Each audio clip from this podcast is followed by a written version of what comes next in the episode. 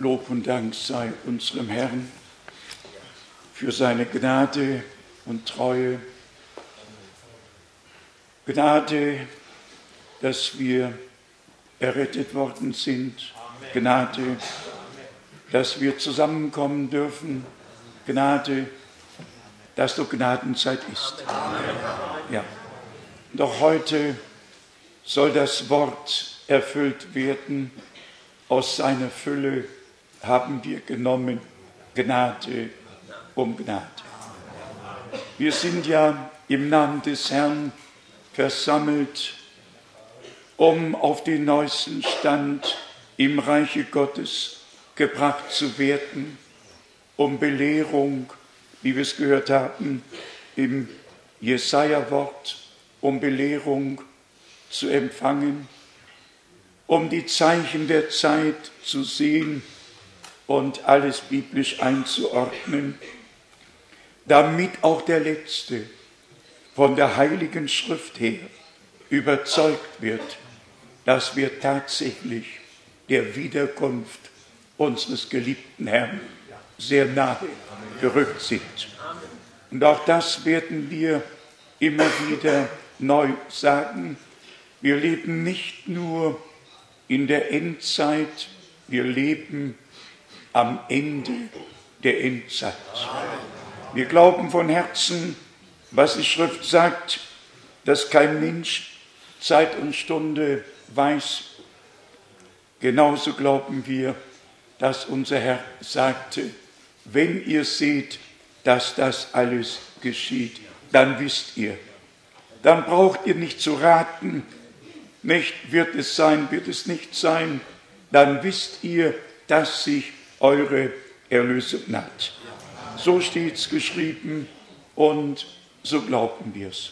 Auch heute grüßen wir alle in der ganzen Welt. Vielleicht sollte es einmal gesagt werden, dass die Andachten übertragen werden und wer E-Mail und den Anschluss hat, kann uns heute live hören und live sehen, kann die Ansprache auf der ganzen Erde miterleben.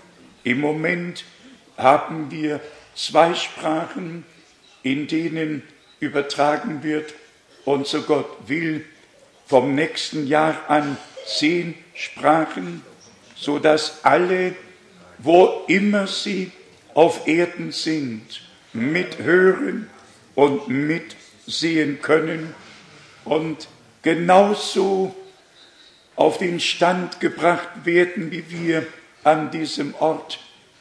Brüder und Schwestern, auch darin sehen wir die Erfüllung dessen, was der Herr gesagt hat.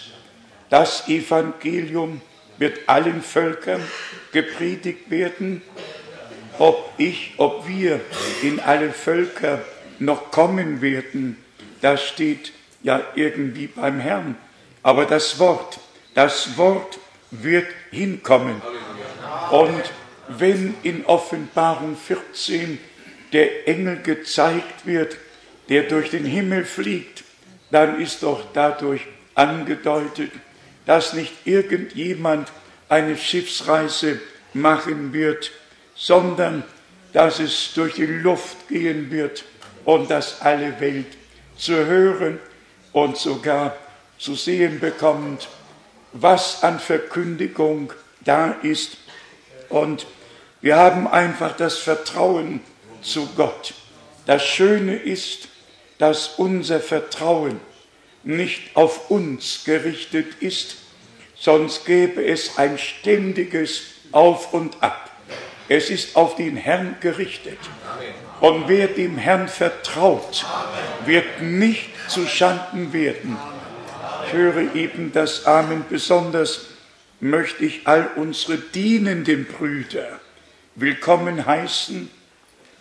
Ob Bruder Didier, Bruder Kupfer und all die Brüder, die am Worte dienen, ob hier aus Prag oder aus der Slowakei, wo immer Brüder kommen, um mit uns zu sein und das Wort zu hören und es dann in ihren Gemeinden weiterzugeben und zu tragen. Wir schätzen es sehr, dass unsere Brüder aus Brüssel, aus Paris, aus Straßburg, aus Lyon, aus Marseille und, wie ich eben schon sagte, aus Prag und von überall kommen und mit uns das Wort hören. Sie sind demütig genug. Wären sie hochmütig, dann wären sie heute nicht hier. Aber Gott hat sein Volk und Gott hat seine Knechte, seine Diener, die dasselbe Wort tragen und die geistliche Speise austeilen, die der Herr uns aus Gnaden geschenkt hat. Was die Entwicklung im irdischen Bereich, auch in, in Politik, in allem betrifft, darauf werden wir nicht weiter eingehen. Ich habe nur gehört, dass im Schwarzwald ein kräftiges Erdbeben war und wohl 5, so und so viel, vier oder sogar im eigenen Lande beginnt es jetzt ein wenig zu rütteln und zu schütteln. Das muss man sich vor Augen führen. Also ein Erdbeben in unserem Lande, im schönen Schwarzwald. Wir hoffen, dass Losburg nicht betroffen ist. Ja, dann haben wir eine sehr gute und auch traurige Nachricht. Die Einheitsübersetzung, die Einheitsübersetzung in deutscher Sprache von der katholischen und evangelischen Kirche herausgegeben und einiges ist anders in dieser Bibel. Das erste ist schon Daniel. Daniel hat von jetzt an keine zwölf Kapitel mehr, sondern 14 Kapitel, haben einen Anhang an den Propheten Daniel gemacht, aus den Apokryphen übernommen und es dann hier hinzugefügt. Die Apokryphen sind erst im 16. Jahrhundert überhaupt in die Bibel aufgenommen worden und gehören gar nicht hinein. Also, hier könnt ihr sehen, da habt ihr Kapitel 13 und 14 im Propheten Daniel. Es bleibt bei uns dabei, dass nur zwölf Kapitel sind, damit hat Gott abgeschlossen. Damit schließen auch wir ab. Dann haben wir, ich habe kurz reingeschaut, nicht mehr, wie das früher in unseren Bibeln stand, nämlich so spricht der Herr oder so hat der Herr gesprochen. Da steht nur noch, so wahr ich lebe, Spruch Gottes. Spruch Gottes, Spruch Gottes, überall Spruch Gottes. Wir haben es nicht mit Sprüchen zu tun, die Gott gemacht hat. Wir haben es mit dem zu tun, was Gott gesprochen hat. Mit dem, mit dem, so spricht der Herr. Es ist herzzerreißend, wenn man die Dinge so sieht und persönlich in unserer Zeit miterlebt. Aber Dank sei Gott, Himmel und Erde werden vergehen, Gottes Wort aber bleibt in Ewigkeit. Das Wort des Herrn ist in unsere Herzen hineingesät worden, auch wenn es in Menschenhände gefallen ist. Der Geist Gottes führt uns in alle Wahrheit und dabei bleibt es in alle Ewigkeit. Wir können an den Entwicklungen nichts ändern, wir werden nicht gefragt und Gott schaut zu, bis das Maß wirklich voll sein wird und die Zeit, die Gnadenzeit zu Ende geht. Dann habt ihr es alle mitbekommen. Es wird im Lande darüber diskutiert, dass die Islamreligion in den Schulen gelehrt werden soll. Das muss man sich vor Augen führen. Ich persönlich äußere meine Meinung. Religionsunterricht gehört überhaupt nicht in die Schule. Der katholische gehört in die katholische Kirche, der evangelische in die evangelische Kirche, der baptistische, in die Baptistenkirche, alle Religionen sollen bei sich, unter sich machen, was sie wollen. Aber das Volk soll doch selbst entscheiden können, wo sie hingehen, was sie glauben und so weiter. Aber Demokratie ist eine Diktatur, die ja einfach, einfach gehandhabt wird.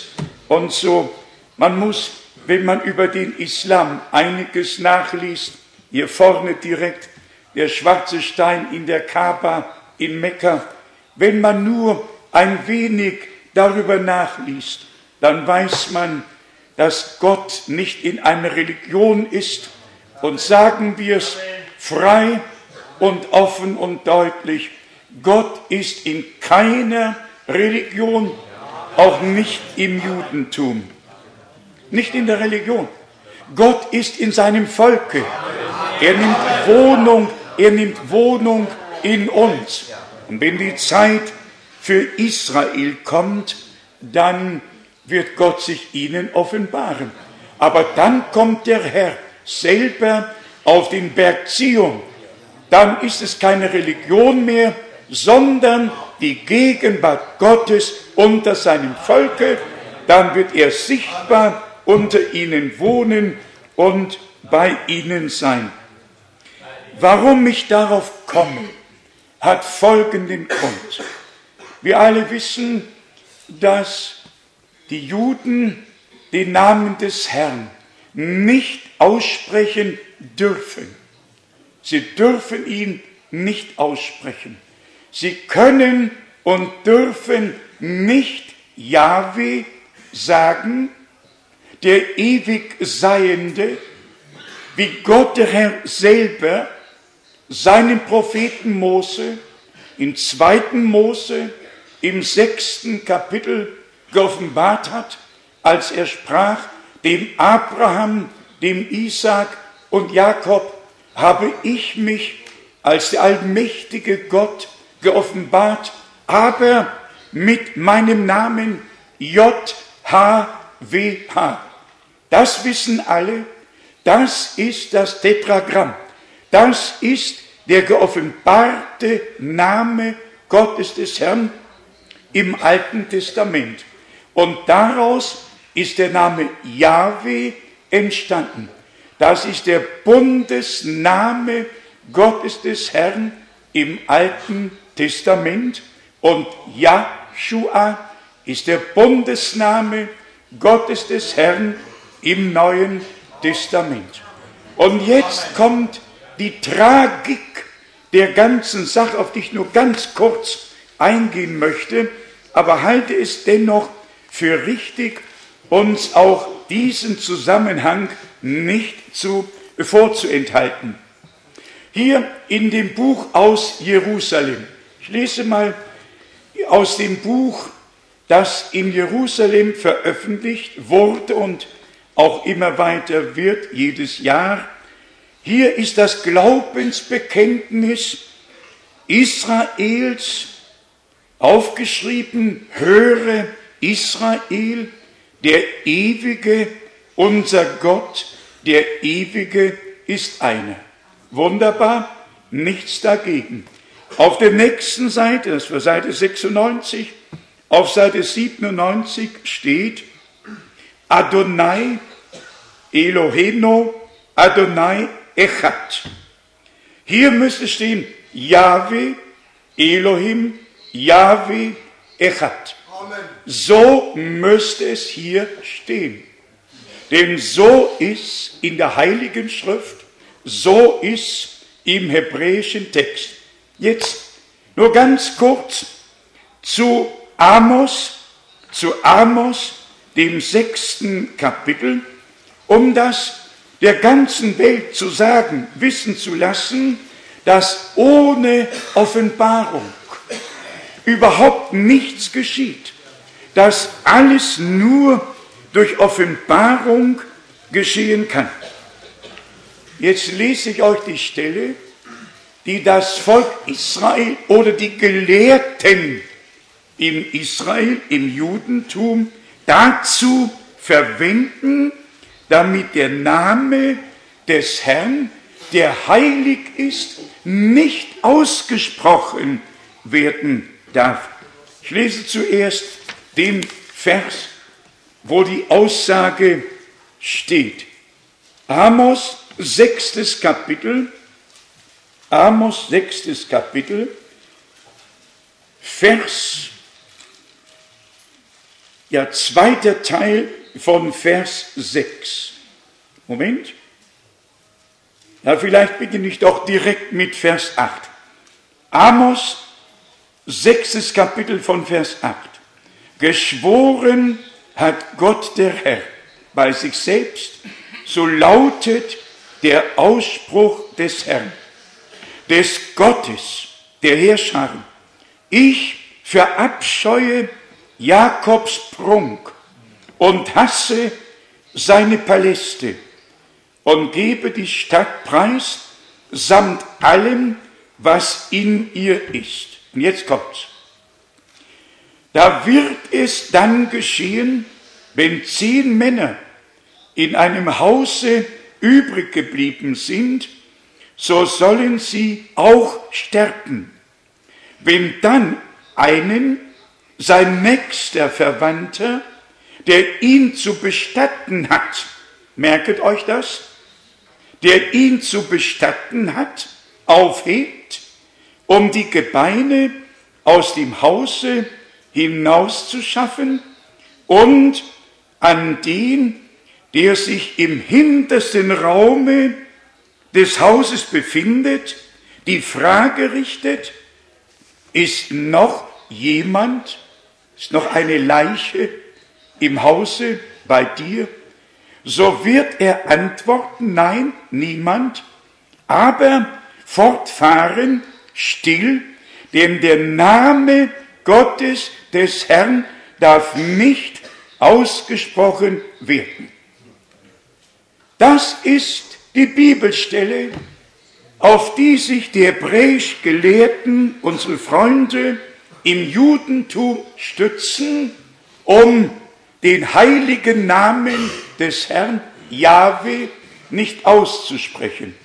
Und der Gipfel ist der, wir haben es heute aus dem Internet noch herausgeholt, um 8.52 Uhr mit heutigem Datum aus dem Internet herausgeholt. Und aufgrund dieses Ausspruches von zehn Männern, die noch im Hause sein würden, ist es im Judentum beschlossen worden, der jüdische Gottesdienst verlangt die Anwesenheit von zehn religiös mündigen männlichen Personen. Nicht nur, dass sie das Missverständnis über den Namen Gottes des Herrn, äh, der nicht ausgesprochen werden soll, in das Volk hineingetragen haben, sondern leiten davon ab, dass zehn Männer anwesend sein müssen, ehe eine Andacht, ein Gottesdienst anfangen kann. Brüder und Schwestern, ich sage noch einmal, wenn Gott nicht Gnade schenkt, dann missverstehen wir jedes Wort von 1. Mose bis zur Offenbarung.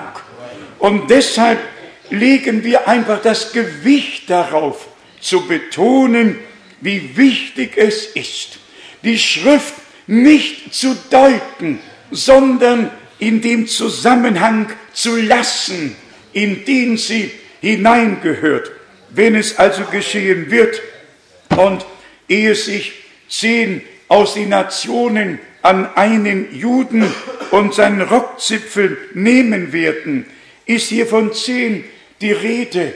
Und alle sollen sterben, weil sie den Anschluss an das, was Gott tut, verpasst haben. Und dann werden Leichen hinausgetragen. Und Gott ist ein lebendiger Gott. Wenn Leichen herausgetragen werden, dann darf sein Name nicht genannt werden. Denn so steht geschrieben, Gott ist nicht der Gott der Toten, sondern der Gott der Lebenden.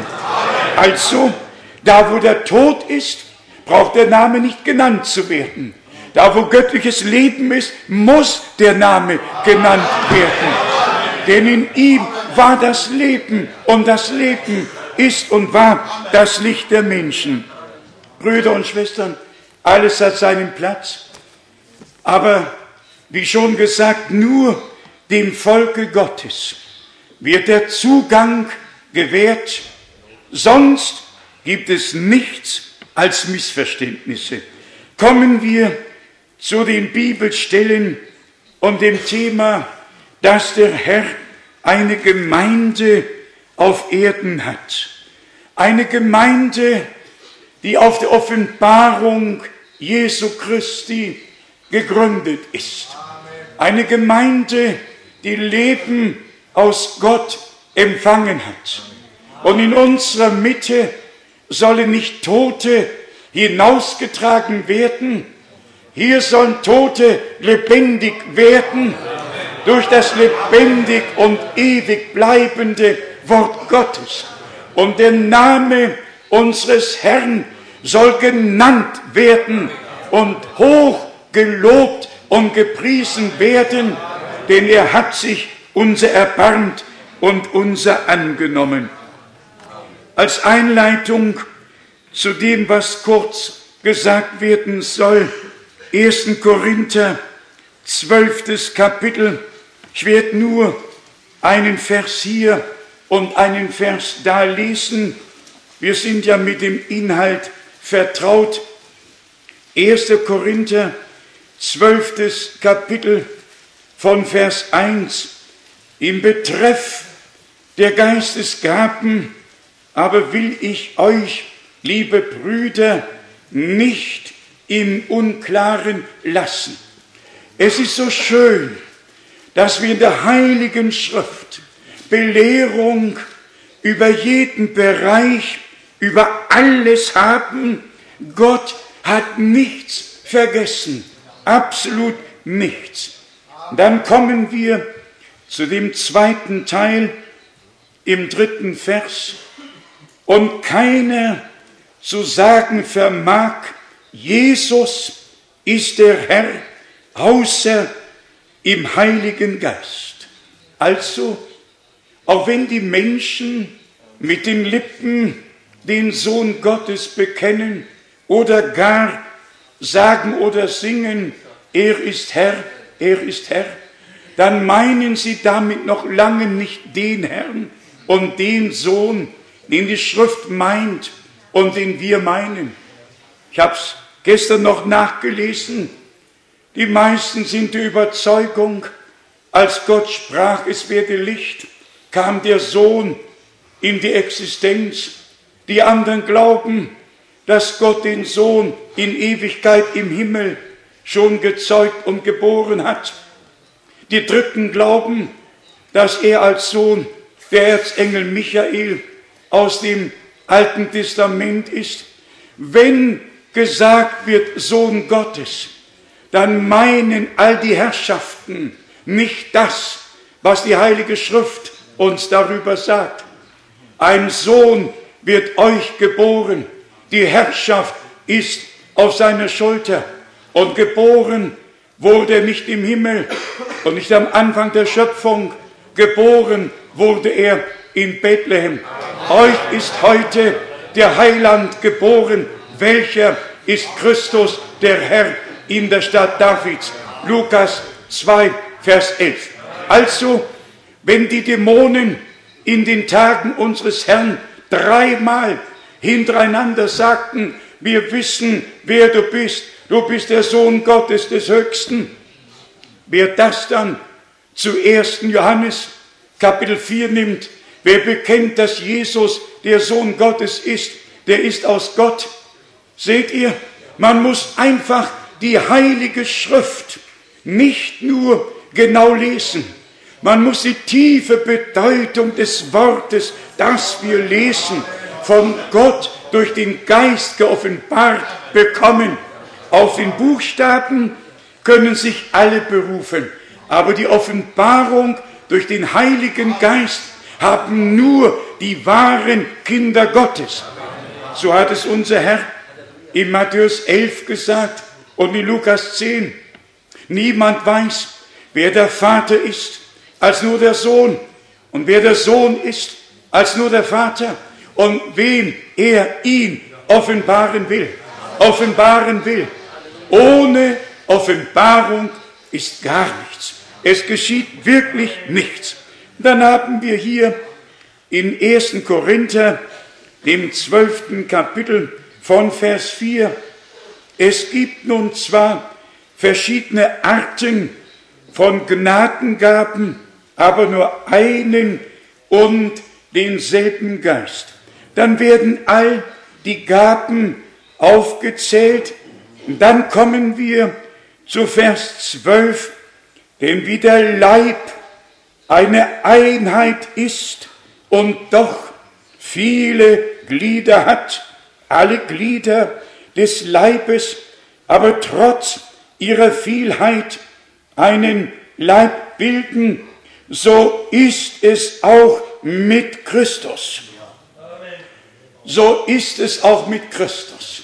Und damit wir jetzt sehen, hören und erfahren, dass Taufe und Geistestaufe für den Leib des Herrn wichtig sind und miteinander verbunden wurden, lesen wir gleich Vers 13. Denn durch einen Geist sind wir alle durch die Taufe, Amen. durch einen Geist oder mit einem Geist, durch einen Geist sind wir alle durch die Taufe zu einem Leibe zusammengeschlossen worden. Wir mögen Juden oder Griechen, Sklaven oder Freie sein und wir sind alle mit einem Geist getränkt worden. So ist es. Ein Herr, ein Glaube, eine Taufe. Einfach zurück zum Wort. Was sagt die Schrift?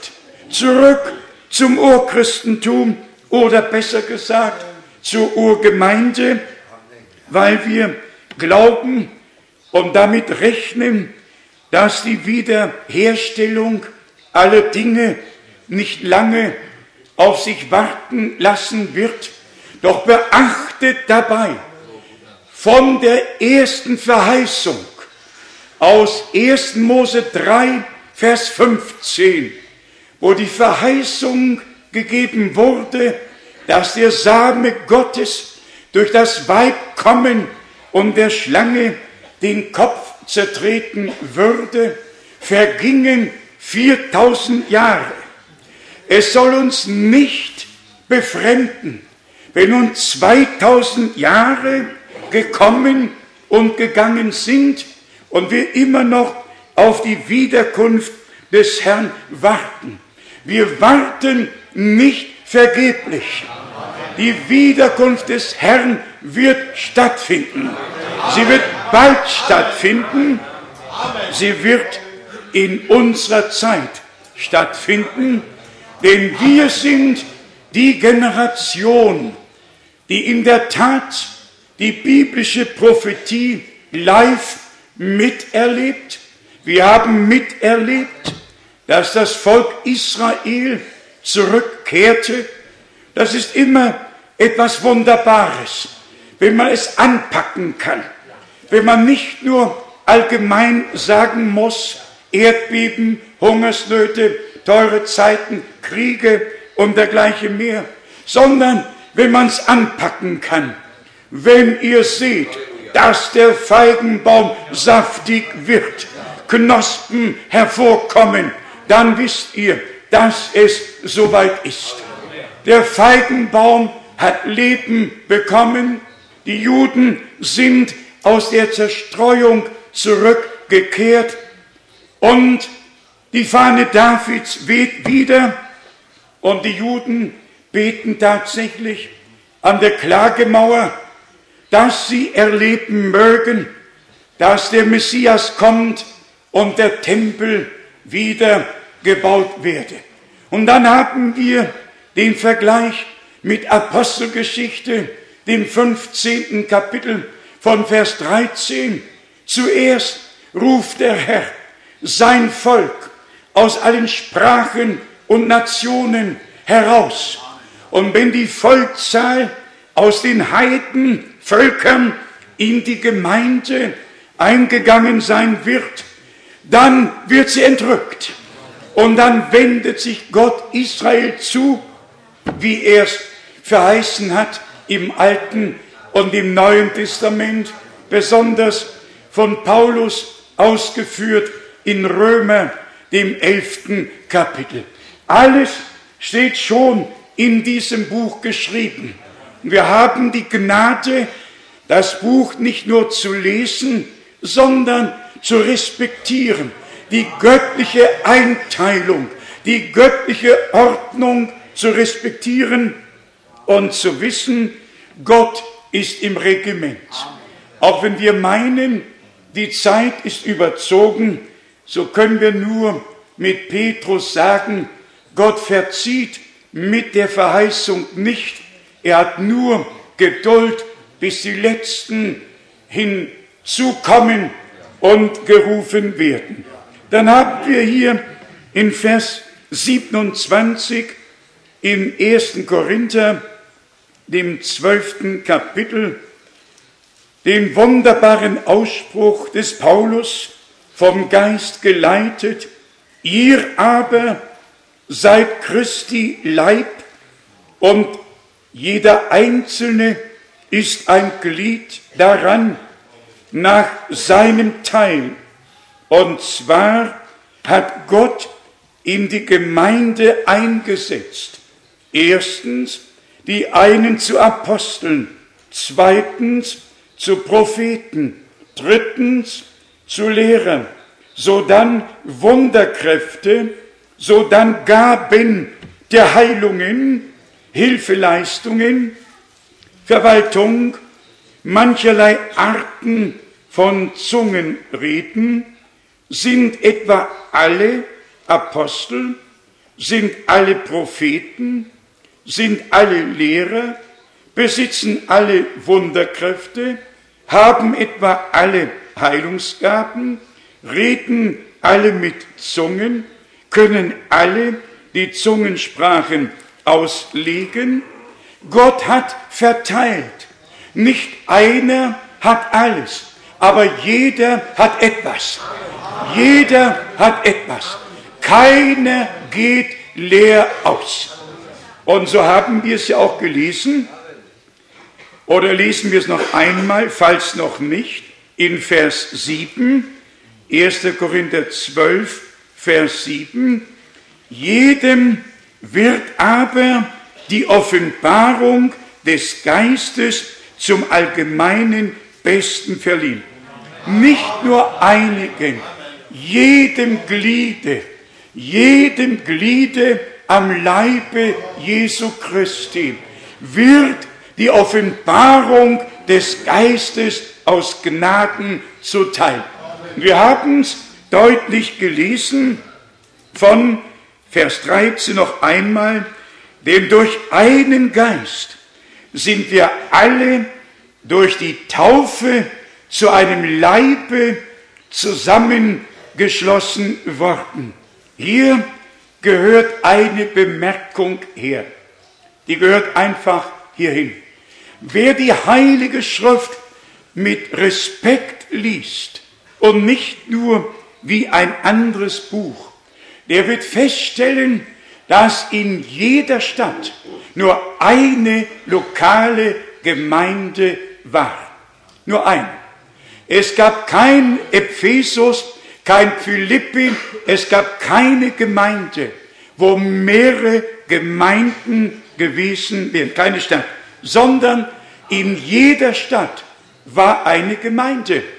Und dann haben wir die sieben Sendschreiben, sind das beste Beispiel dafür in Offenbarung 2 und Offenbarung 3.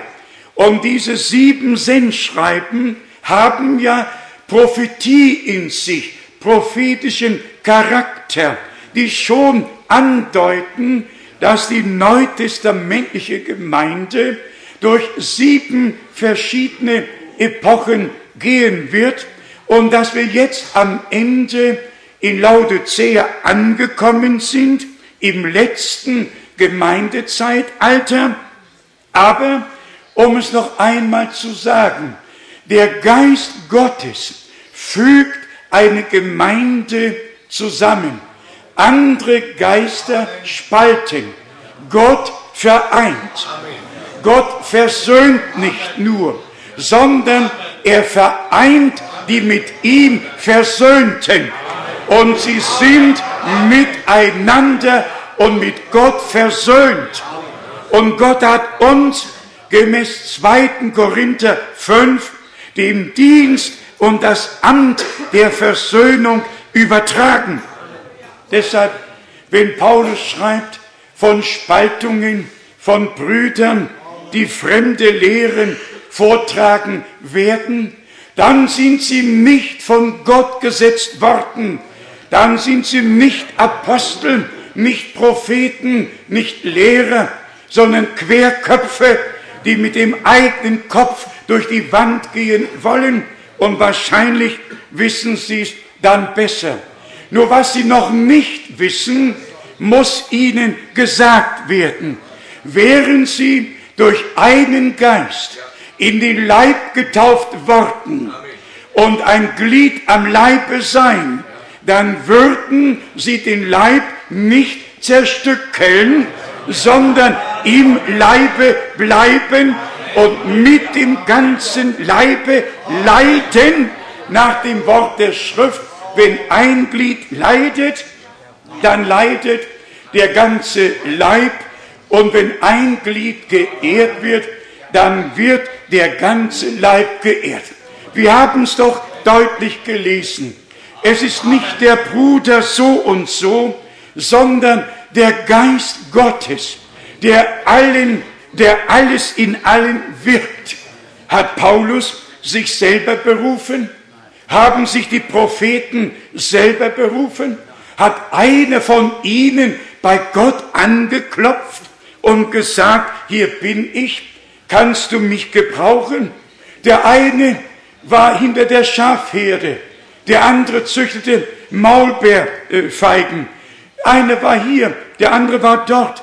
Der Herr hat genommen zu einem ganz bestimmten Zweck genommen.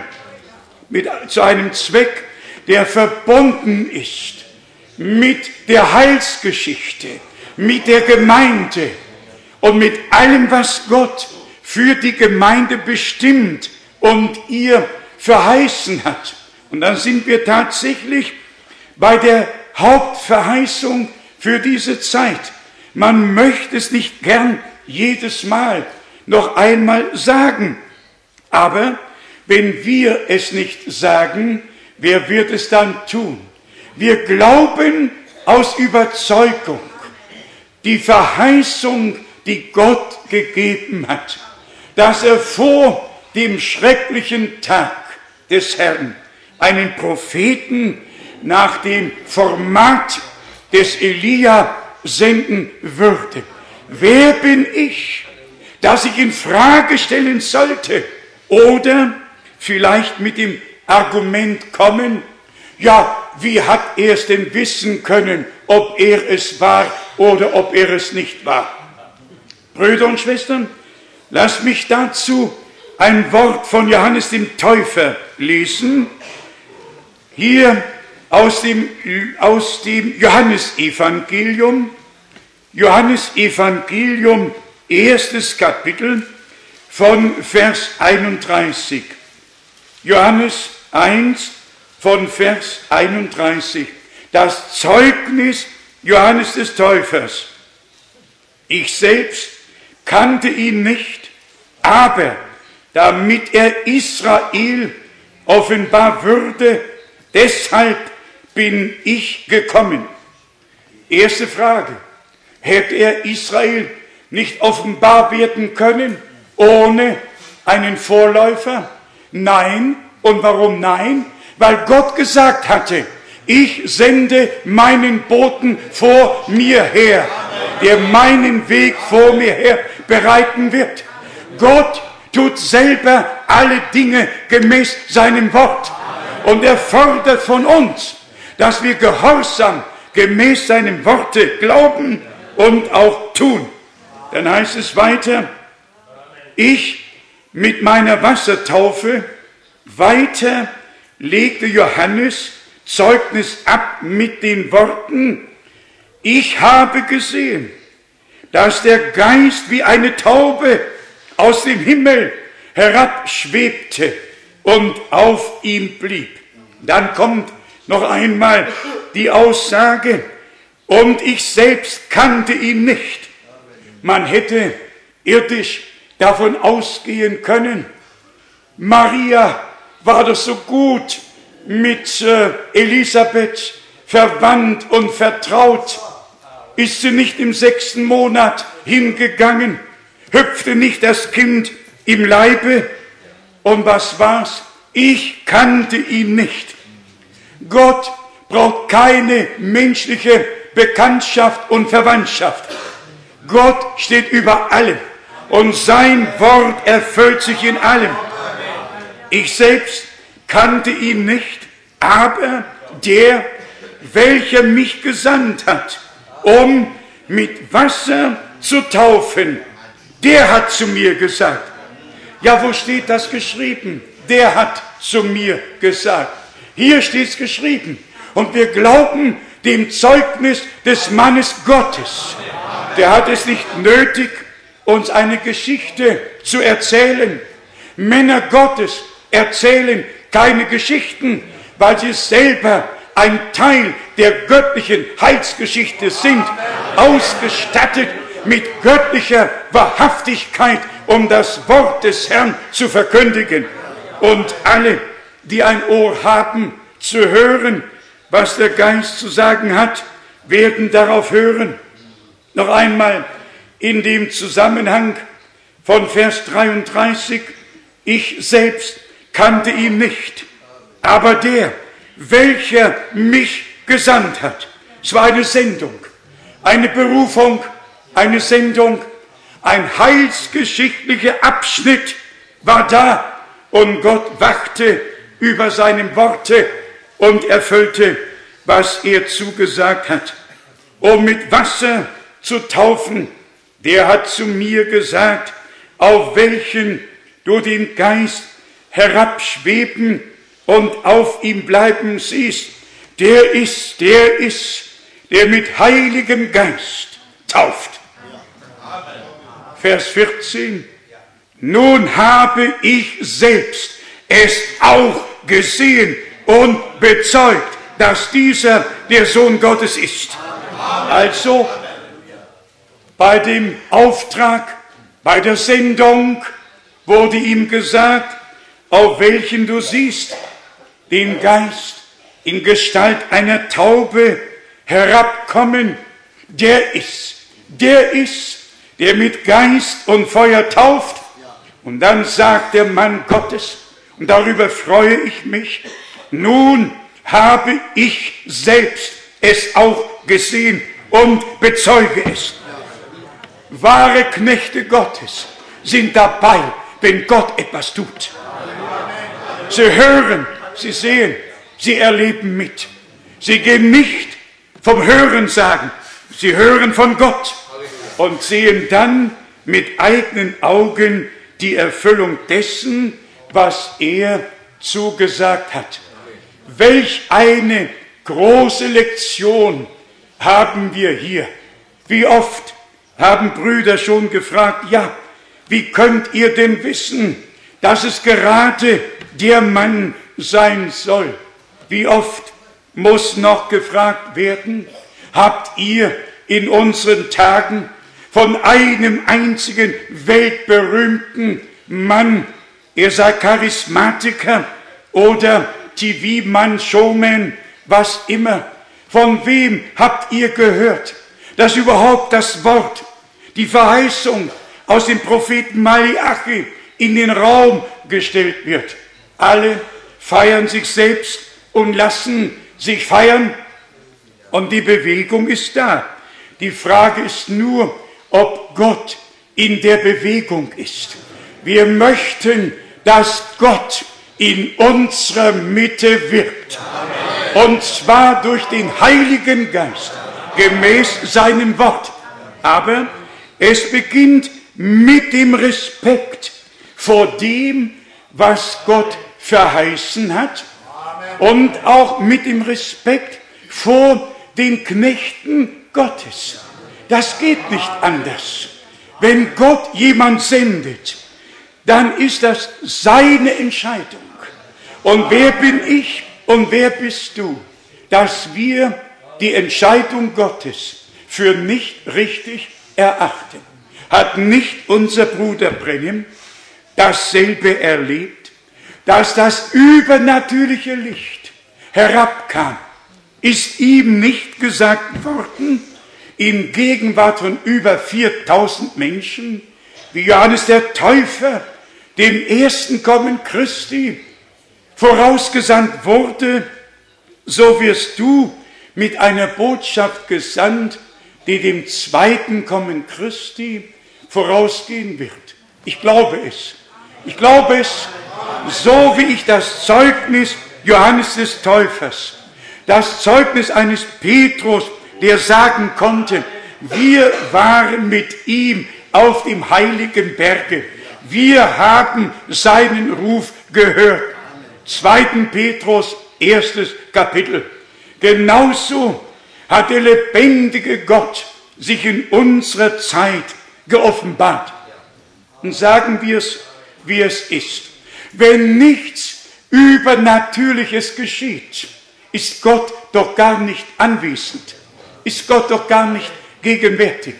Wo Gott gegenwärtig ist, erfüllt sich biblische Prophetie, geschieht Übernatürliches. Gott ist übernatürlich.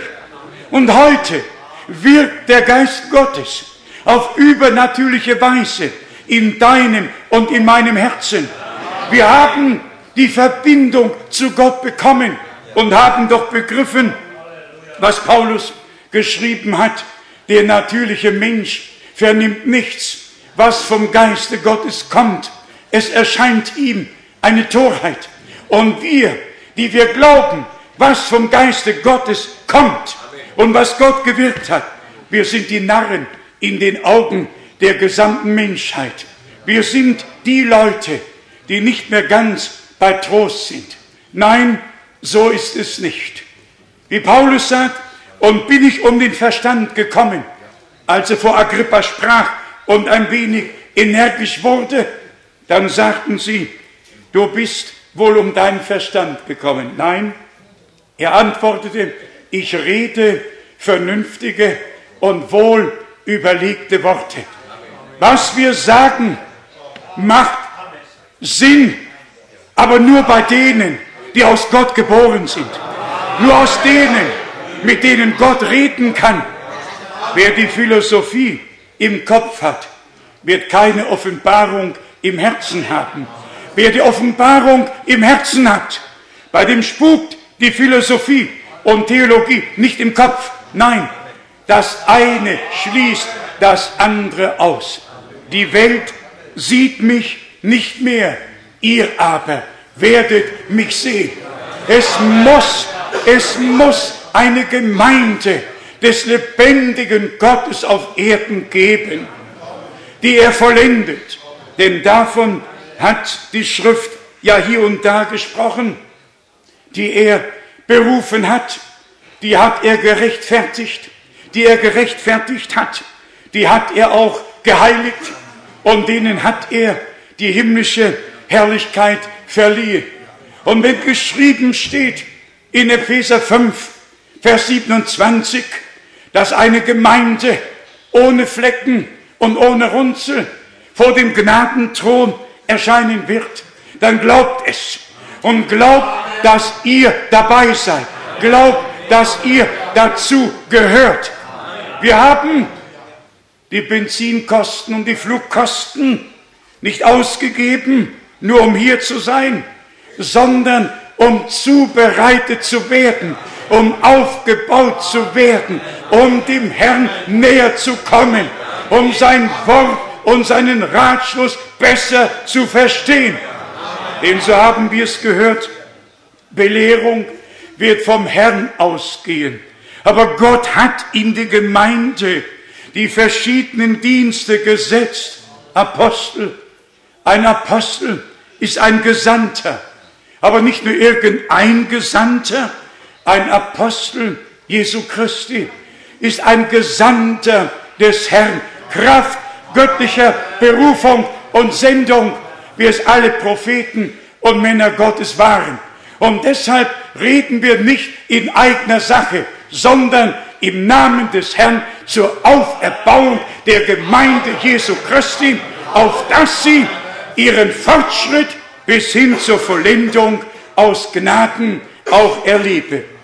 Also, wenn irgendjemand mit etwas nicht einverstanden ist, mit irgendeinem Problem nicht fertig wird, dann nicht einfach auf und davon, sondern hier, wie in einer Familie.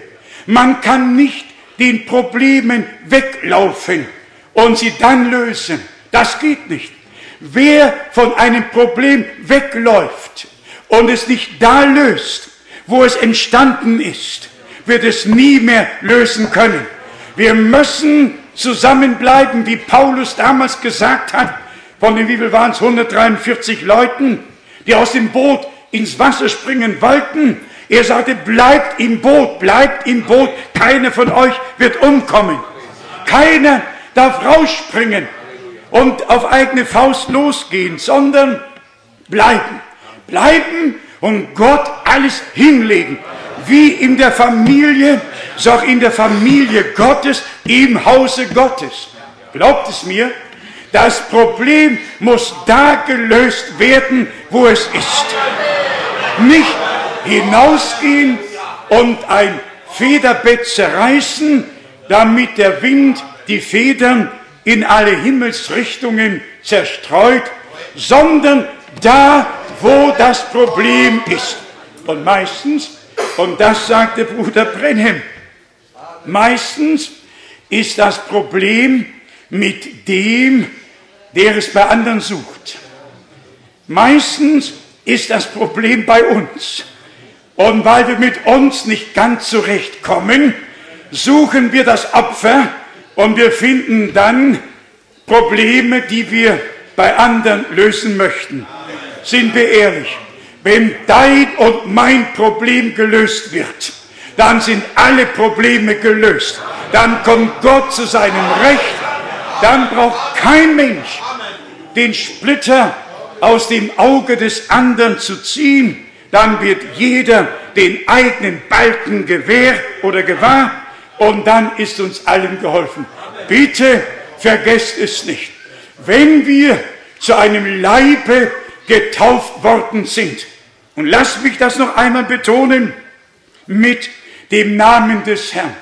Wenn im Judentum behauptet wird, aufgrund der missverstandenen Stelle der Name des Herrn, der Name Jahwe, der bedeutete in sich Seiende, in sich existierende, ewige. Er braucht keinen, um zu existieren, aber alle brauchen ihn, damit sie existieren können. Dieser eine heilige Bundesname des Herrn, wenn ich dann daran denke, in im Judentum hat man Adonai ersetzt. Und wenn ich dann noch daran denke, in der griechischen Sprache hat man ebenfalls einen Ersatz gefunden, Kyrios. Das kann jeder sein.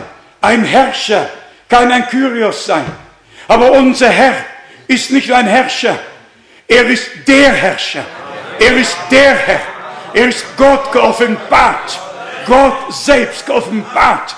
Und der allmächtige Gott hat seinen Namen, seinen Bundesnamen mit Herausführung seines Volkes aus der Knechtschaft geoffenbart. Und dieser Name, der wird beiseite gelegt, sicher bis zu dem Augenblick, wo die Decke von ihren Augen genommen wird. Und sie sehen, wen sie verworfen, wen sie durchbohrt haben, wen sie abgelehnt haben. Könnt ihr euch vorstellen? Ich bitte euch alle mitzukommen nach Israel. Aber der, der Schmerz ist einfach riesengroß, weil sie damals den Tag der göttlichen Gnadenheimsuchung versäumten und von den Lehrern irregeführt wurden und das, was Gott tat, nicht erkannten, sind sie schwere, schwere Wege gegangen. Aber jetzt wird Gott sich ihnen offenbaren. Was ist mit der Gemeinde? Schwere Wege sind hinter uns. Wie viel Blut der Märtyrer ist geflossen. Nachzulesen im Sternmagazin vom Jahre 1095 bis 1293 22 Millionen Menschen gemordet, weil sie nicht zur Reichskirche Roms gehörten, als Sekten, als alles andere bezeichnet wurden. Viel Blut ist geflossen, aber immer haben diejenigen, die bei Gott Gnade gefunden haben, dafür gerade gestanden, dass sie ihren Glauben nicht verleugnet haben, sondern das, was Gott ihnen geschenkt hatte, das bewahrten sie. Auch in der Trübsal haben sie es bewahrt. Brüder und Schwestern, wir kämpfen nicht für uns, wir kämpfen aber für den Glauben, der den Heiligen ein für allemal übertragen worden ist. Und dazu brauchen wir die Ausrüstung mit der Kraft aus der Höhe, die Salbung des Heiligen Geistes, die uns über alles belehrt.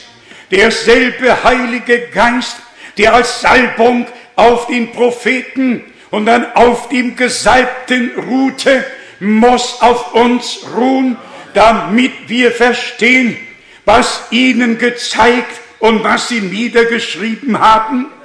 Die Propheten und Apostel haben ja nur niedergeschrieben, aber zu uns redet Gott persönlich durch das von ihnen niedergeschriebene Wort. Gott spricht durch mich oder zu mir, ja nicht durch Moses oder durch irgendeinen Propheten. Gott spricht zu mir direkt durch das, was er den Propheten geoffenbart hat. Das müssen wir einfach mal äh, in uns aufnehmen und Gott dafür danken. Wie viele machen sich über das, was Paulus geschrieben hat, lustig? Und sie sagen, Paulus, ja, das war ein Frauenhasser, Paulus dies, Paulus jenes. Und habt ihr es gelesen? Jetzt soll noch eine Bibel erscheinen. Eine frauengerechte Bibel soll jetzt noch gedruckt werden. Eine frauengerechte Bibel soll gedruckt werden. Und dann wird in Römer 16 nicht mehr Diakon stehen, sondern Diakonisse stehen. Eine frauengerechte Bibel soll auch noch her. Die Einheitsübersetzung scheint noch nicht auszureichen. Die Damen haben sich zu Wort gemeldet und sie wollen ihren Beitrag dazu tun, damit die Bibel endlich, endlich für die Gesellschaft gesellschaftsfähig gemacht werde, auf dass keiner mehr einen Anstoß nehme. Nun, darüber können wir uns jeden Kommentars äh, enthalten.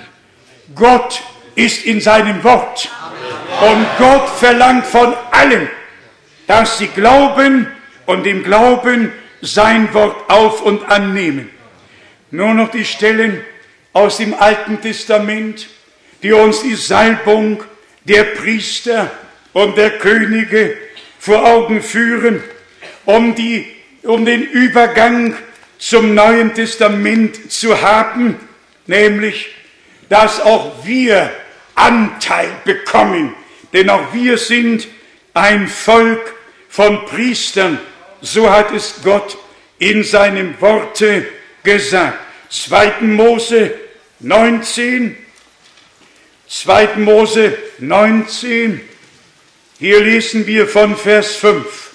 Und nun, wenn ihr meinen Weisungen willig gehorcht und meinen Bund haltet, so sollt ihr aus allen Völkern mein besonderes Eigentum sein, denn mir gehört die ganze Erde, ihr aber sollt mir ein Königreich, eine Priesterschaft, ein heiliges Volk sein.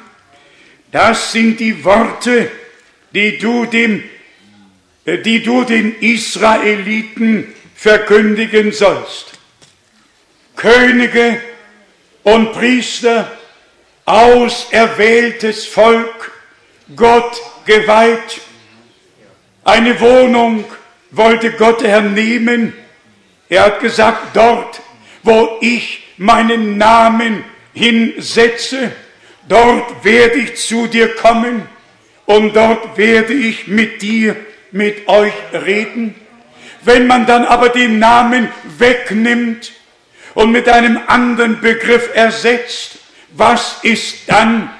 Gott hat die Verheißung gegeben, an jeder Stätte, wo ich meinen Namen hinlegen werde, dort werde ich kommen und mit euch reden. Das müssen wir respektieren. Das ist die göttliche Heilsordnung. Und weil wir den Namen unseres Herrn wirklich geoffenbart bekommen haben, Immanuel, Gott mit uns, Jahwe des Alten Testaments, Joshua des Neuen Testaments, die griechische Form, die wir übernommen haben, ist Jesus. Und wir können dankbar sein, dass Gott über all diese menschlichen Schwächen hinweg sieht und unsere Gebete erhört, weil wir es nicht anders gewusst haben. Und dabei soll es bleiben bis ans Ende. Aber trotzdem ist es notwendig, dass uns von der Schrift her die Namensbedeutung geoffenbart wird. Sonst hätte Gott der Herr es gar nicht ausgesprochen.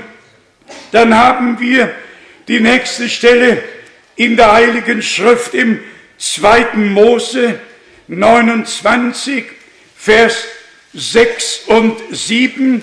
2. Mose 29, Vers 6 und 7.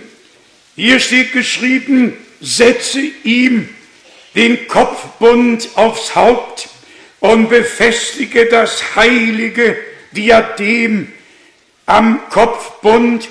Hierauf nimm das Salböl, gieß ihm etwas davon aufs Haupt und salbe ihn so.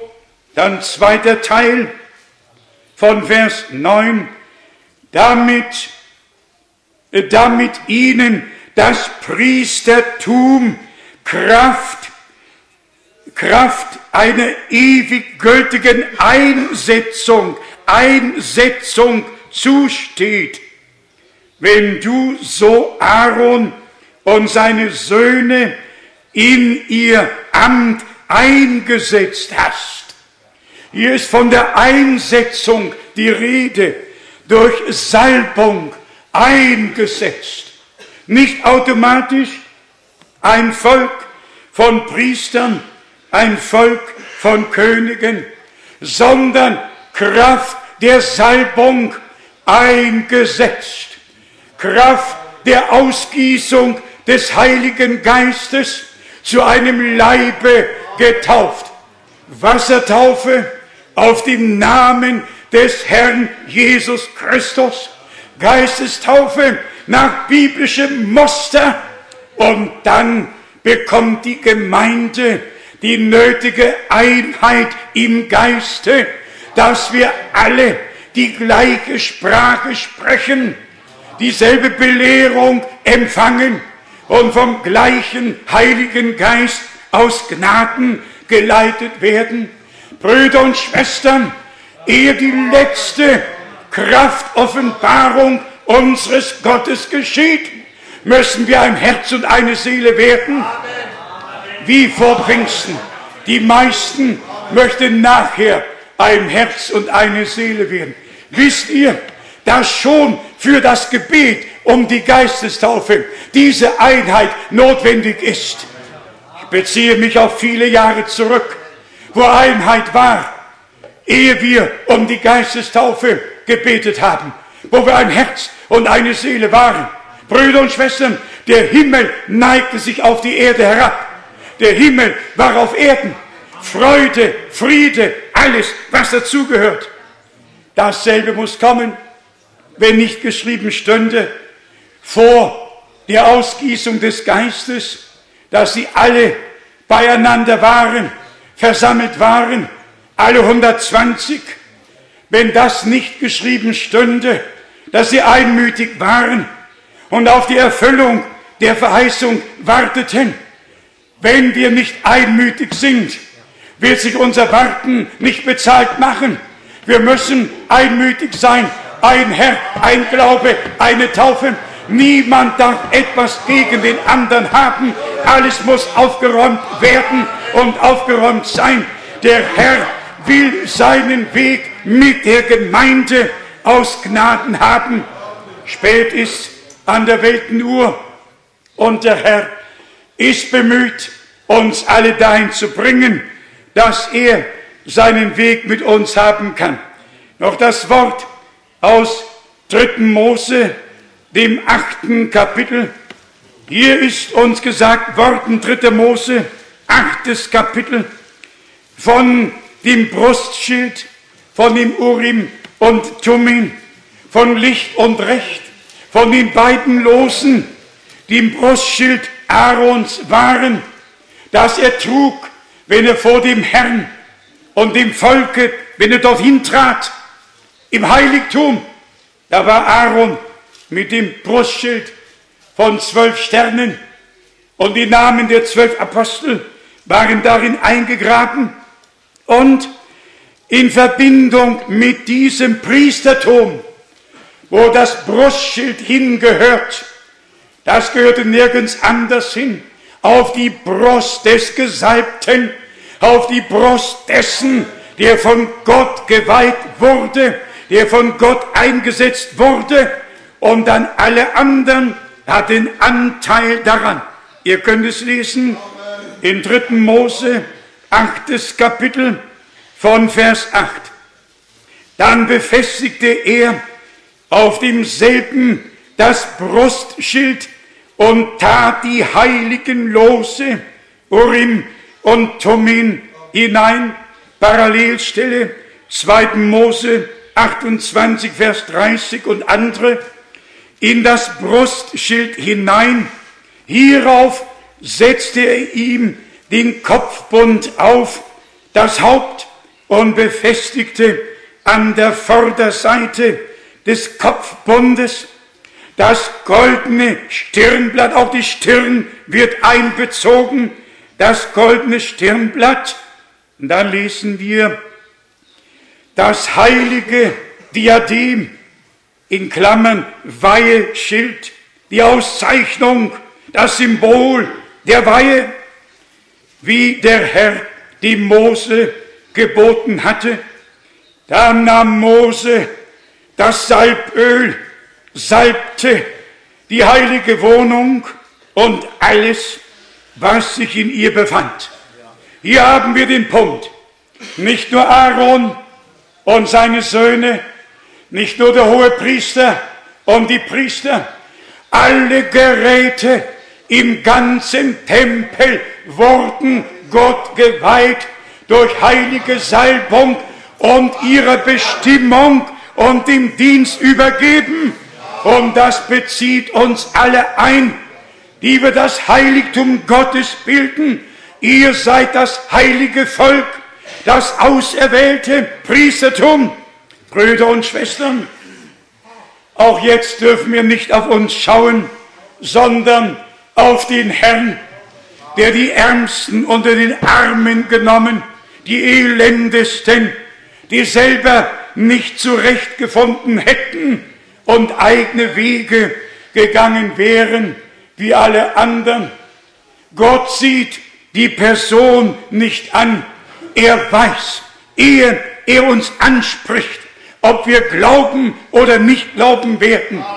Und er weiß auch, wer ihm glaubt, nämlich alle diejenigen, die vor Grundlegung der Welt auserwählt wurden und zu Söhnen und Töchtern Gottes vorherbestimmt nach dem Wohlgefallen seines Willens.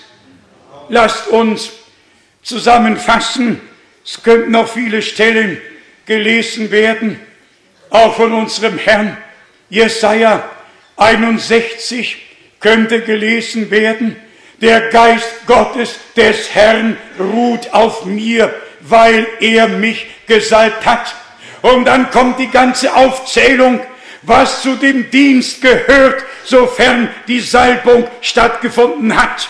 Und dann kommen wir zu Lukas, dem vierten Kapitel, wo der Herr aus dem Propheten Jesaja liest und dann sagt, diese Schrift ist heute vor euren Augen erfüllt. Brüder und Schwestern, wir möchten Schrifterfüllung in unserer Mitte erleben. Es genügt uns nicht, die Schrifterfüllung am Volke Israel zu erleben. Wir sind dankbar dafür. Aber wir möchten Schrifterfüllung aus Gnaden persönlich miterleben als Gemeinde des lebendigen Gottes. Also der Herr hat uns die Gnade geschenkt, Respekt vor ihm und seinem Wort. Deutungen sind uns ein Gräuel. Das kann man ruhig sagen. Deutungen sind uns ein Gräuel. Das Wort des Herrn bleibt in alle Ewigkeit. Und das Wort unseres Gottes muss in unserer Mitte bis in Ewigkeit bleiben, bis wir, so schreibt es Johannes in seinem zweiten Brief, das Wort Gottes bleibt in Ewigkeit bei uns und, der, und unter uns. Bei Gott gibt es keine Zufälle. Bei Gott gibt es eine Vorherbestimmung, die unseren Willen respektiert hat.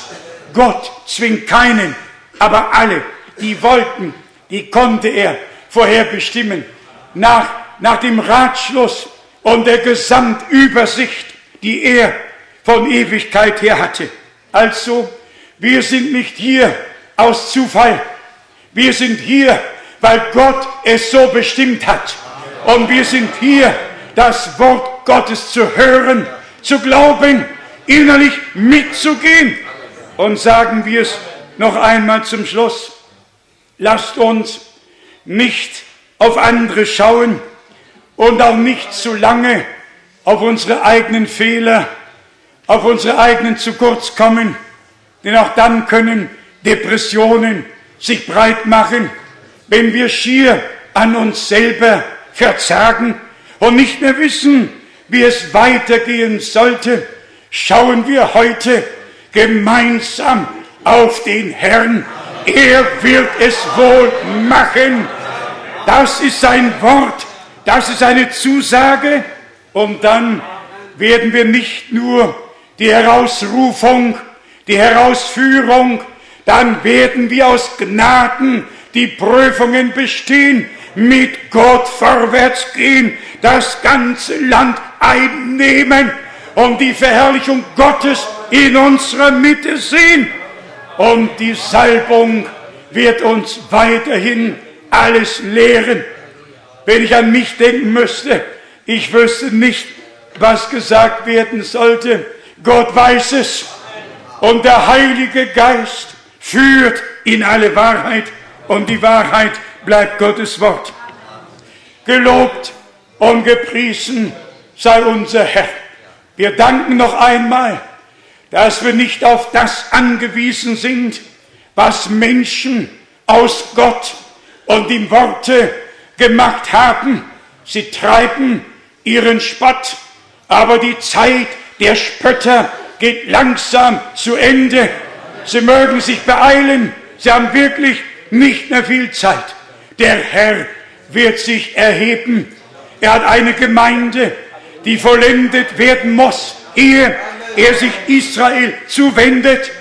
Und wenn es soweit ist, dass es jeden Augenblick geschehen könnte. Wie nah ist dann die Vollendung und Entrückung der Gemeinde Jesu Christi? Sind wir einfach dankbar, dass Gott uns in Gnaden angesehen hat. Wir brauchen keine zehn Männer, um einen Gottesdienst zu halten. Wir brauchen den lebendigen Gott in dem Gottesdienst, damit er zu uns rede und wirke auf übernatürliche Weise. Dem Herrn, unserem Gott, sei Preis und Ehre, Ruhm und Anbetung. Wir haben nicht kritisiert, wir haben nicht geurteilt, wir haben uns nur gefreut, dass Gott ein Volk auf Erden hat, das auf seiner Seite steht, sein Wort glaubt und in Wort geheiligt wird, bis wir vom Glauben zum Schauen kommen. Über alles andere sind wir betrübt, ändern können wir es nicht, aber Gott habe seinen Weg aus Gnaden mit uns allen, hier und heute und morgen und in der ganzen Welt. Dein Wille geschehe wie im Himmel, also auch auf Erden. Mögen alle in allen Völkern, Sprachen und Nationen gesegnet sein, die zum Volke Gottes gehören.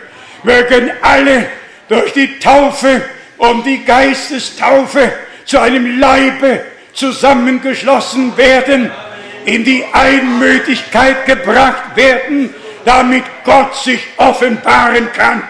Wir glauben es, der Weg ist gebahnt, wir brauchen ihn nur zu gehen. Gelobt und gepriesen sei der Name des Herrn unseres Gottes, der Name unseres Herrn Jesus Christus. Halleluja! Amen! Amen! Lasst uns aufstehen und gemeinsam singen, wie schon so oft, so wie ich bin, so muss es sein.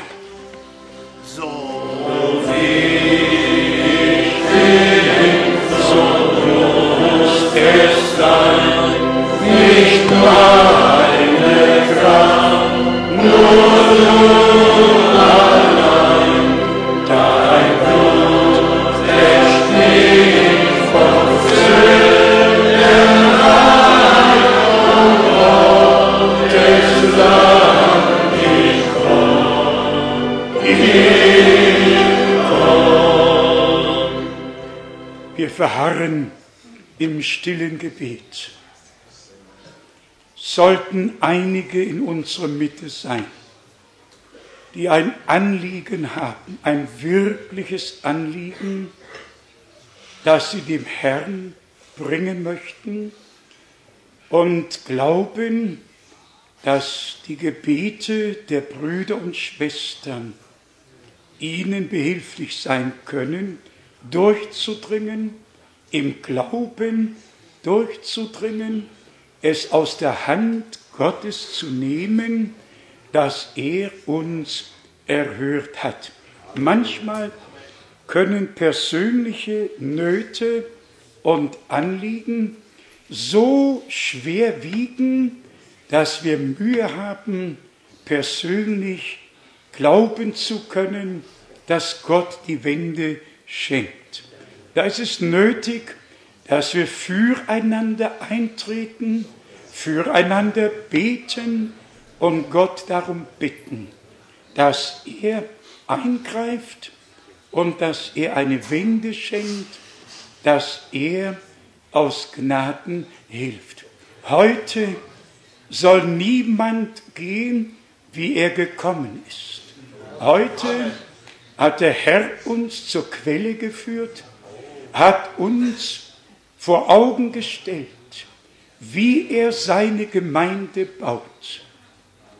Er hat sie erlöst durch sein teures und heiliges Blut, hat alle Schuld vergeben, alle Sünde getilgt, hat uns mit sich selber versöhnt und gedenkt der Übertretungen nicht mehr. Wie der Prophet Jesaja angekündigt hat, und wenn die Sünde blutrot wäre, soll sie werden weiß wie Schnee. Und dann wird eine weiß gekleidete Schar vor dem Throne sein, gewaschen im Blute des Lammes. Und die wahren Überwinder haben überwunden durch das Blut des Lammes und durch das Wort ihres Zeugnisses und haben ihr Leben nicht geliebt bis in den Tod. Brüder und Schwestern, die Entscheidung ist gefallen. Gott hat sie in uns hineingelegt. Wir glauben, dass alle Verheißungen Ja und Amen sind. Die Gegenwart Gottes erfüllt diesen Raum. Was wir heute im Glauben an dieser Stätte erbitten, das soll uns werden. Die Gegenwart Gottes ist hier. Wir spüren sie, wir spüren sie. Gott ist gegenwärtig. Er will und wird Gebete erhöhen. Ich werde nicht darum bitten, Hand hochzuheben. Gott kennt alle Herzen, jedes Anliegen, alle Nöte. Er weiß alles. Heute werden wir gemeinsam beten, aber auch gemeinsam glauben und gemeinsam danken. Zuerst beten, glauben oder be glauben und beten und dann gemäß Markus 11 von Vers 22 dem Herrn danken, dass er uns erhört hat und im Glauben das aussprechen, was wir erbeten haben, dass wir jede Last heute hier ablegen, dass keiner mit irgendeiner Last von hier gehe, sondern die Last ablege nach dem Wort der Schrift.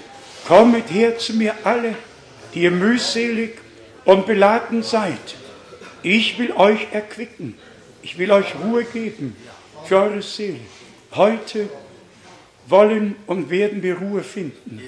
Es ist eine Ruhe vorhanden dem Volke Gottes. Im Glauben gehen wir in diese göttliche Ruhe ein. Singen wir den Chorus mit beiden Strophen Glaube nur, Glaube nur und danach werden wir beten. Glaube nur, Glaube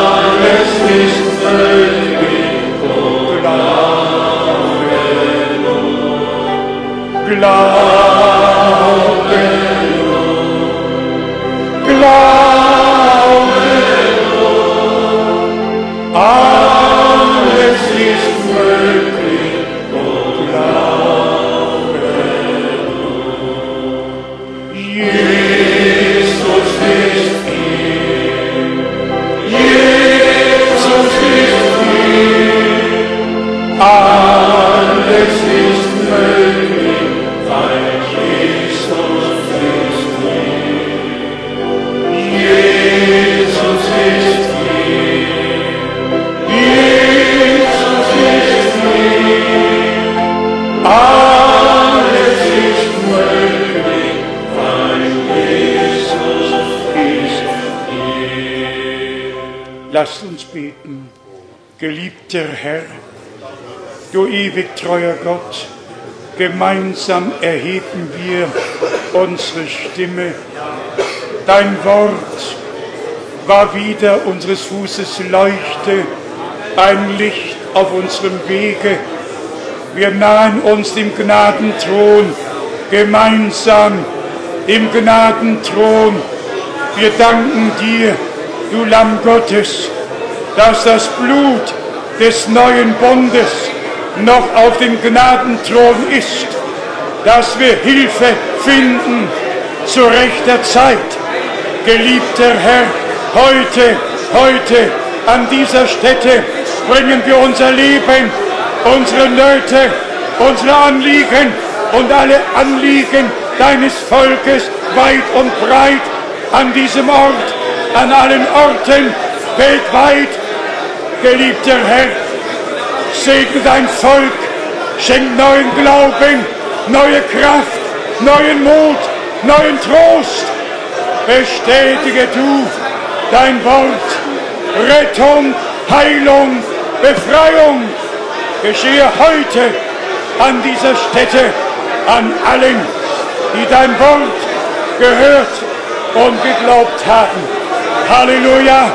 Ich danke dir, ich danke dir, dass du uns erhört hast. Du hast uns erhört.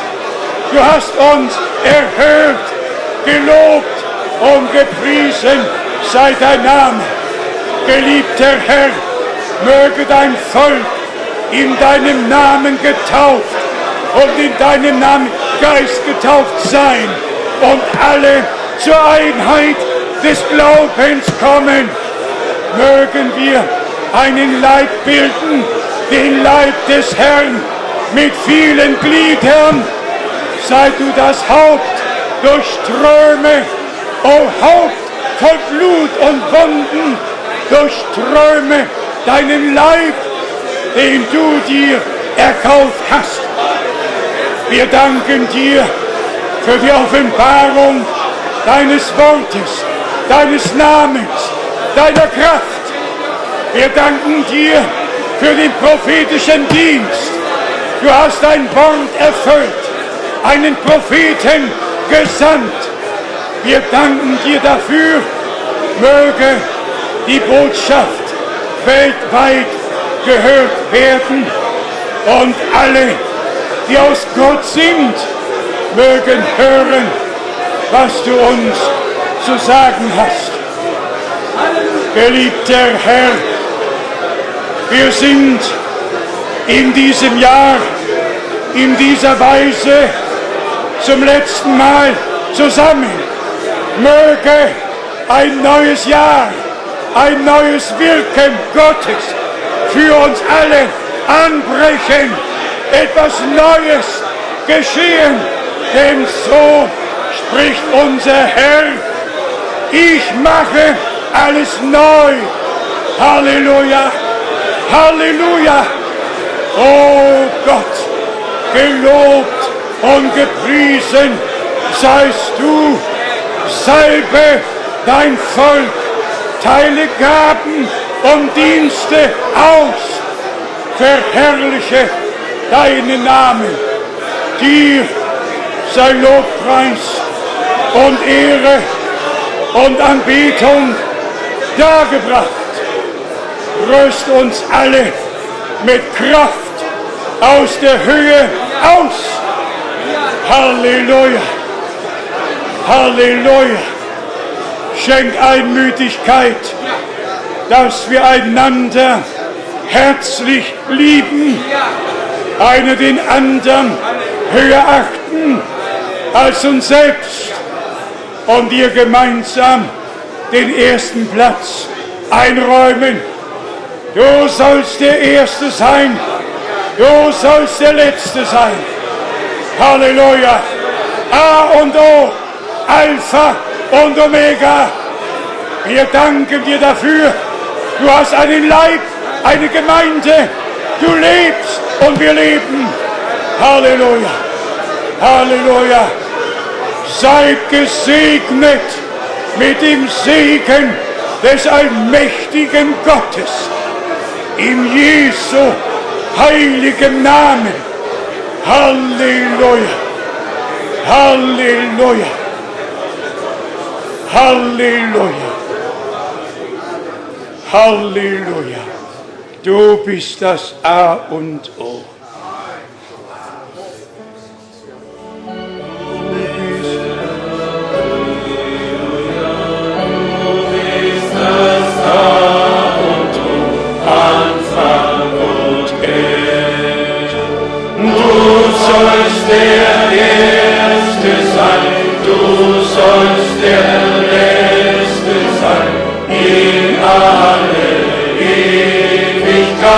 Halleluja. Du sollst der Erste sein, du sollst der Letzte sein, in alle Ewigkeit. Amen.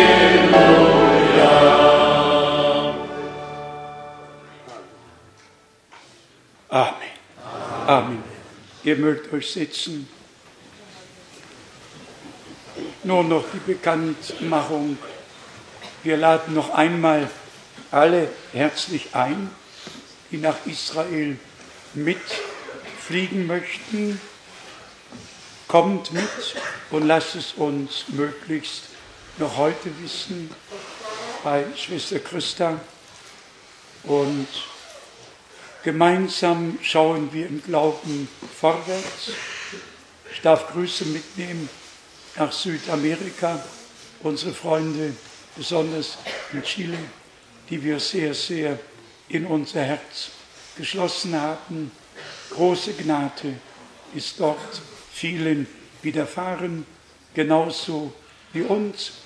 Und so empfehle ich mich euren Gebeten an, gedenkt meiner, gedenkt Bruder Russ, Bruder Schmidt, aller Brüder, die am Worte dienen, die übersetzen, die teilhaben an der Verkündigung, an der Verbreitung des Wortes Gottes in all den verschiedenen Sprachen. Gott, der Herr, möge sie segnen. Und im Grunde genommen tut es mir ein wenig weh, wenn ich bekannt geben muss, dass wir die nächsten beiden größeren Versammlungen erst am Samstag und Sonntag haben werden. Wie hätten wir uns gewünscht, dass es möglich gewesen wäre, schon am Freitag zu beginnen. Sieht einfach von allem, was wir hier so zur Verfügung haben, nicht, nicht gut aus. Ja, was machen wir da, nicht? Am liebsten, wer würde, die meisten würden schon am Freitag kommen, stimmt's? Aber Freitag ist es Silvester. Naja, wir nehmen alles aus der Hand des Herrn. Er wird es recht führen. In jedem Fall am Samstag, den ersten und Sonntag. Ich glaube, so ist es doch nicht. Samstag, der erste. Dann sind wir zusammen und gehen dann in das neue Jahr hinüber. Gott segne euch und sei mit euch. Dankeschön. Bitte schön, Bruder Russ. Glorreicher